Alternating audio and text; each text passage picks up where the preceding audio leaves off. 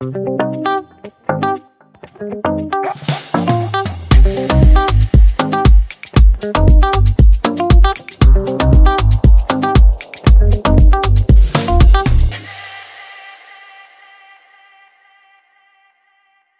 à tous et bienvenue sur le podcast Le lundi de bonheur. Je suis en compagnie aujourd'hui de Daniel Machado, qui est juste un passionné sur le fait de comprendre l'être humain en situation de travail. Et d'ailleurs, son métier s'en rapproche puisqu'il est préventeur euh, en risques psychosociaux, les fameux RPS. Et c'est un véritable passionné parce que, vous voyez, aujourd'hui, euh, il prend le temps de me recevoir euh, entre deux ateliers, un séminaire, sur une journée de travail du club des préventeurs RPS qui est organisé par la CARSAT. Et je t'en suis reconnaissante. Eh ben, Bonjour Daniel. Bonjour Aurélie, c'est un plaisir de, de, partager ce moment avec toi et je suis très heureux de, de parler de ce sujet-là qui me passionne, c'est-à-dire l'être humain au sens large et plus particulièrement au travail. Plaisir partagé. Daniel, est-ce que tu peux nous dire un petit peu qui tu es, ce que tu fais, et quand tu te lèves le lundi de bonheur, ou pas d'ailleurs, qu'est-ce qui t'anime? Alors c'est difficile de répondre à qui je suis. Euh, moi je demanderais plutôt à ceux qui, euh, ceux qui me connaissent de me décrire, c'est beaucoup plus simple. Alors se, dé se, décrire, moi je dirais plutôt que euh, au travers de ce qui m'intéresse, ça sera peut-être plus facile de se décrire. Donc ce qui m'intéresse, c'est de rencontrer des gens. Mm -hmm. J'ai rencontré des gens que j'ai rarement rencontrés, rencontrer des personnes connues, pas connues, mmh. des gens qui me font découvrir des différentes manières de penser, des différentes manières de communiquer.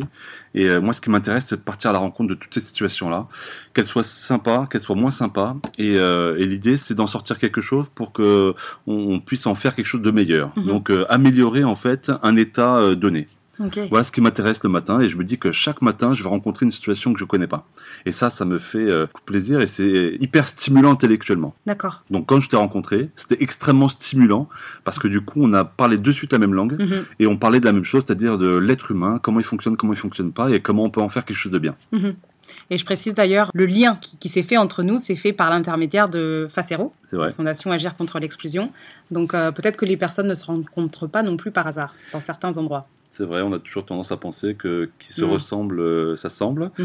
Euh, là, le fait d'avoir parlé très très vite la même langue a, a vraiment facilité notre rencontre. Et puis euh, voilà, merci Facero, merci mmh. en fait tous les groupes qui se composent et qui sont orientés vers vers le bien-être des gens, au sens large. Hein, on en parlera peut-être plus tard, mais le bien-être des gens dans ce qu'elle a de plus essentiel pas, euh, pas d'artifice, vraiment ce qui, euh, le, les fondamentaux de, de l'épanouissement individuel de la personne. Mhm. Voilà, c'est plutôt vraiment ça qui m'intéresse et on s'est retrouvé très vite là-dessus. Tout à fait. Daniel, tu le sais, ce podcast, il a pour ambition de parler de la qualité de vie et des conditions de travail. Quelle est ta définition de la, la QVT, la QVCT Qu'est-ce que tu y mets dedans? Et finalement, quels sont les, les bons ingrédients?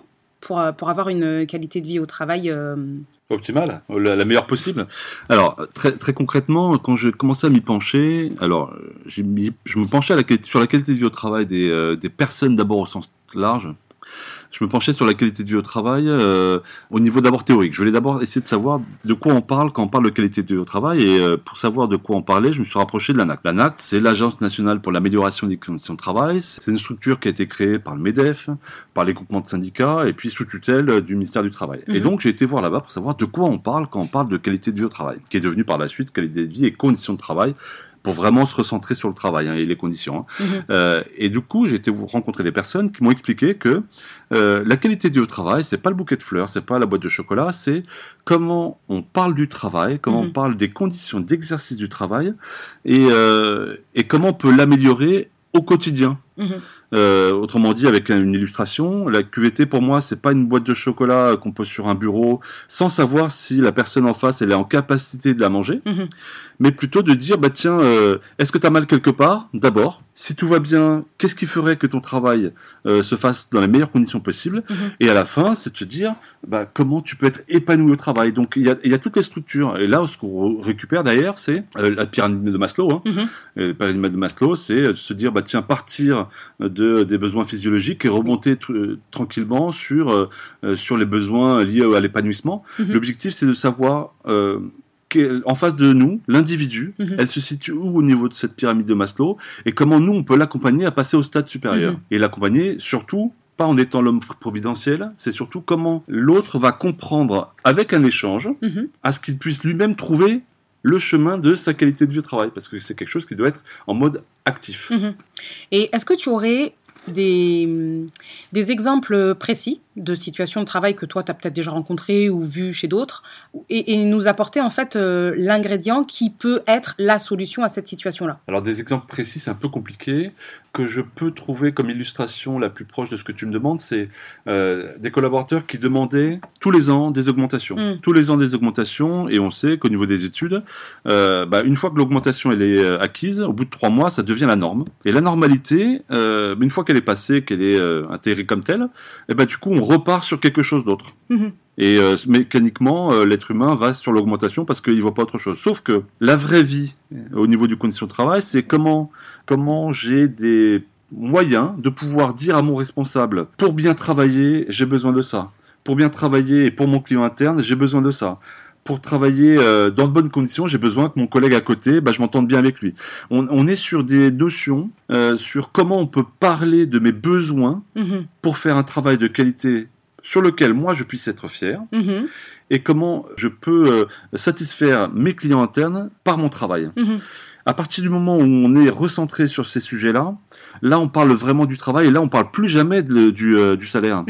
On peut parler après du Mhm. salaire. Mhm. Mais euh, lorsqu'on parle du salaire, c'est qu'on a raté les étapes d'avant. Les étapes d'avant, c'est l'organisation du travail, la clarté des consignes.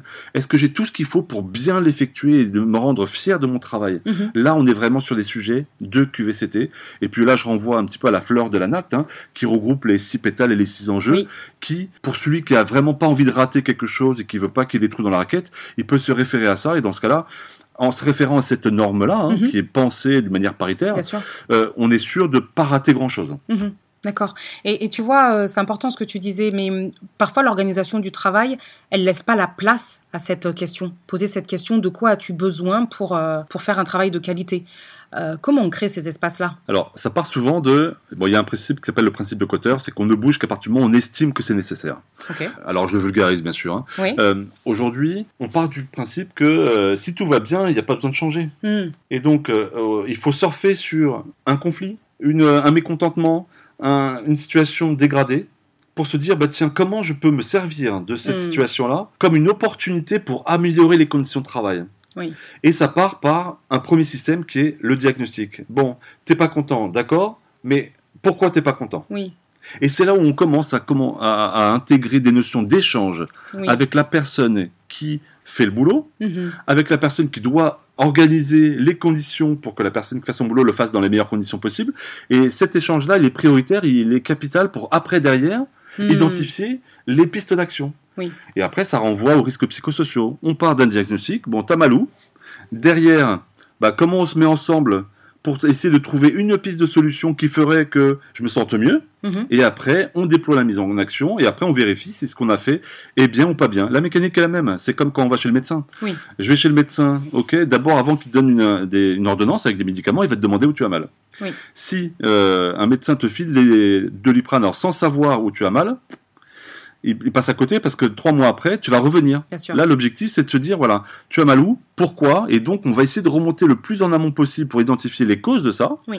travailler sur les causes pour qu'il n'y ait plus d'effet. Et la mécanique au niveau de la qualité du travail, et c'est exactement la même. Tout à fait. Tout à fait. Souvent, en fait, je constate qu'on est plus dans le fait d'éteindre les feux que dans la prévention. On n'a pas l'étape d'avant, en fait. hein. Exactement. La prévention, tout ce qui est le plus en amont possible. Oui. Le- le- les questionnaires de satisfaction auprès des salariés, les questionnaires QVT, c'est Oui. c'est- très beau, mais euh, il faut les faire en amont Oui. et les travailler en amont. Et parce que moins on les travaille en amont, et plus on aura des conséquences dramatiques derrière. Moi, j'ai fait une formation en médiateur derrière, Mhm. en, en médiateur il y a quelques années, et je me rends compte que à partir du moment où on investit euh, sur de l'anticipation, hein, que ce soit sur des sujets euh, pointe haute de Maslow, c'est-à-dire euh, comment les gens peuvent se sentir le plus épanoui possible au travail, comme la pointe basse, la base de la pyramide de Maslow, c'est-à-dire en partant des risques euh, auxquels les salariés sont confrontés, Mhm. plus on part en amont, et moins du coup on investit d'énergie pour le, le curatif. Tout à fait. tout à Donc fait. euh, voilà, et c'est beaucoup plus cher du curatif que de la prévention. Ouais. Et c'est pour ça que il y a le PRST, le plan régional de santé au travail,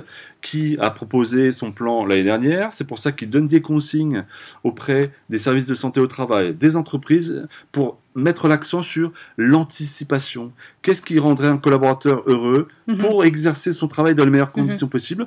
Ou qu'est-ce qui euh, fait du mal aux salariés Mhm. pour pouvoir travailler à la cause et qu'il ait le moins de conséquences possible Le travail, c'est pas fait pour être malheureux, c'est pas fait pour être malade.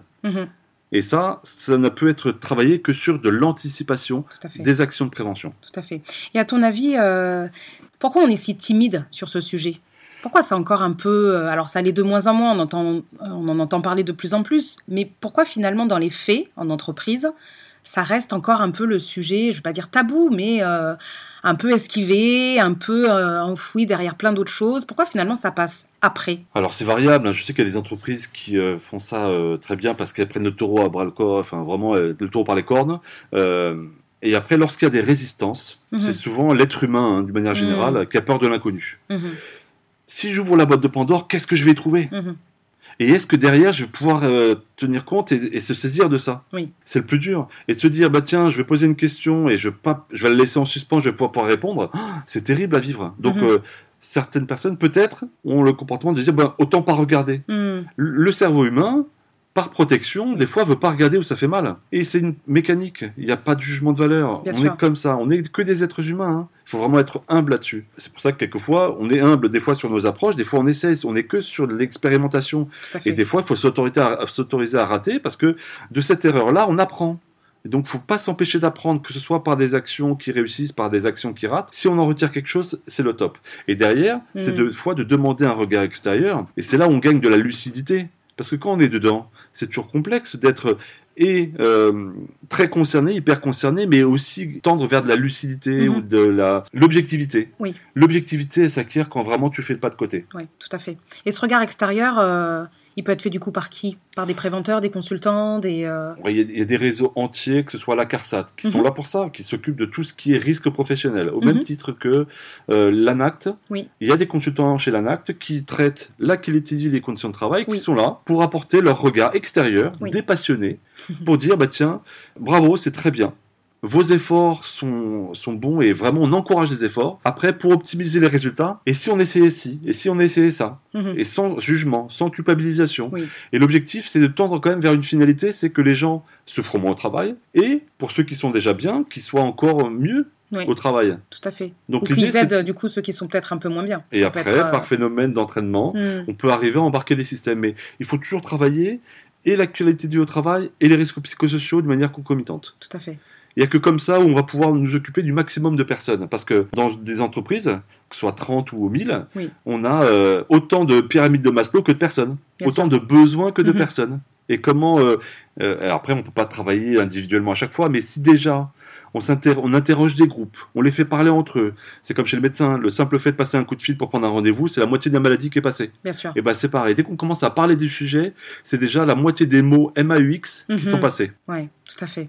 C'est très intéressant ce que tu dis. Merci beaucoup. Est-ce que tu as un, un sujet, un, un point en particulier euh, que tu voudrais nous partager, nous confier? Est-ce qu'il y a quelque chose qui... Alors je vois bien que dans tes propos, tu es animé, on pourrait partir euh, très heures. très Pendant loin mille pendant heures, ouais. mille heures. Est-ce qu'il y a un point en particulier sur lequel tu voudrais être euh, focus? Il y a un sujet qui est à la mode en ce moment, hein, comme Oui. plein, hein, c'est la quête de sens. Mhm. Alors, la quête de sens, pourquoi ça m'anime? C'est Ouais. parce que moi, j'ai raté ma scolarité, parce que j'ai pas trouvé du sens. J'ai vraiment pas trouvé du sens à tout ce qu'on me disait. Mm. Pourquoi de cette manière-là et pas d'une autre? Et on me donnait pas de réponse. Mm. Et donc, je suis resté avec cette question-là, à faire ma scolarité comme je pouvais, en essayant de chercher mon propre sens à une action sans que je trouve le sens euh, initial. Et euh, moi, ce qui, euh, ce qui me plaît, c'est de, se dire, de me dire, voilà, qu'est-ce qui fait sens dans les individus? Qu'est-ce qui fait sens dans un collectif? À tel point que, y compris dans des écoles, maintenant, je me dis que c'est là où ça va se passer Mhm. Les futurs dirigeants d'entreprise, les futurs cadres, les futurs de tout ce qu'on veut, tous ceux qui vont nous diriger, c'est nos enfants. Et si on n'arrive pas à se mettre à leur niveau pour chercher euh, et pour leur donner du sens aux choses, Oui. eh ben demain, euh, il y aura du sens nulle part. Oui. Donc voilà, aujourd'hui, ce qui est super important pour moi, c'est de me dire comment moi, après avoir ma, scolarité, mais être plutôt très heureux dans ma fonction actuelle, de me dire je travaille dans, avec une matière qui est fabuleuse, l'être humain, sur toutes ses déclinaisons, c'est comment moi je peux préparer les futurs êtres humains qui vont travailler demain à trouver un sens, à prendre soin les uns des autres et à se dire bah tiens, allez, on fait un petit pas de côté. Qu'est-ce qui me rend heureux? Qu'est-ce qui me rend malheureux? Qu'est-ce qui me fait du bien? Qu'est-ce qui me fait du mal? Et, euh, et qu'est-ce qui, dans un projet, fait sens à moi, aux autres, et à ceux que je vais représenter, euh, gérer, manager, euh, diriger, voilà. Et, et c'est ça qui me plaît énormément parce qu'à partir du moment où on trouve le sens, on peut aller n'importe où parce Mm. qu'on sait où on va, quoi. Tout à fait. Vraiment, le plus important, c'est quel est l'objectif que nous avons, qui fait sens chez nous, et après la stratégie, on la construit ensemble. Bien sûr. Elle peut prendre mille, mille chemins différents. L'important, c'est que on la construise ensemble pour arriver dans le même objectif Mm. et qui, qui fait sens à tout le monde. Bien sûr. En tout cas, c'est un conseil qui est plein de bon sens. Ah, elle est bien placée, ça. Et si on l'a pas, on perd du On- sens on perd et, du et on part dans tous les sens. On peut la faire Exactement. On peut. la- Oh là là. Bon, c'est une séquence euh, humoristique. Eh bien, écoute, euh, merci beaucoup pour tout ça. Euh, Daniel, tu sais, je suis en train de hum, constituer la playlist du lundi de bonheur. Euh, J'aimerais bien que tu puisses y participer et que tu nous donnes la musique qui te met la patate le matin. Euh, voilà, est-ce que tu veux bien nous, nous le, nous le dire? Alors, comme tout être qui existe sur la planète, je suis un être complexe. Ok. Et j'en ai trois à te donner. Et tu Allez. prendras celle que tu veux. Allez, c'est bon. En période de rébellion interne, il y a Beastie Boys, Sabotage. D'accord. Ça, c'est fabuleux. En- lorsque je suis avec mes enfants et avec euh, un état de béatitude euh, serein, c'est plutôt euh, euh, Radiohead.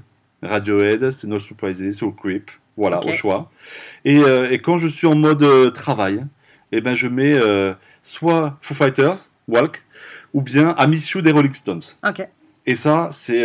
voilà, moi je travaille en musique avec mes écouteurs sur les oreilles tout le temps. D'accord. Et je me dis que c'est un, un bon, un bon compagnon. La musique, voilà, c'est On the Road Again. ACDC aurait pu le faire. Enfin bref, c'est n'importe quoi. Mais voilà, je suis un être complexe et je l'illustre là. J'en ai un peu honte. Mais pourquoi avoir honte d'être un être humain finalement Exactement. Merci beaucoup, Daniel, pour, euh, pour cet échange.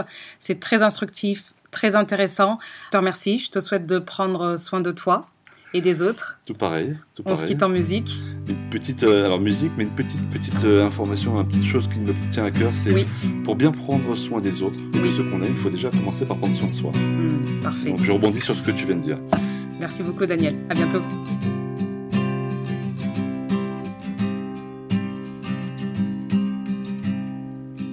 When you were here before.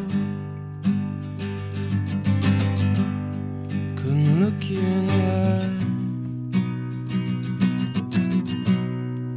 You're just like an angel. Your skin makes me cry. You float like a feather a beautiful world. And wish I was special. You're so very special. And I'm a creep. I'm a Hell am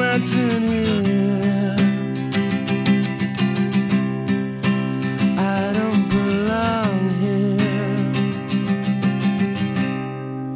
I don't care if it hurts. I wanna have control. I want a perfect body. good.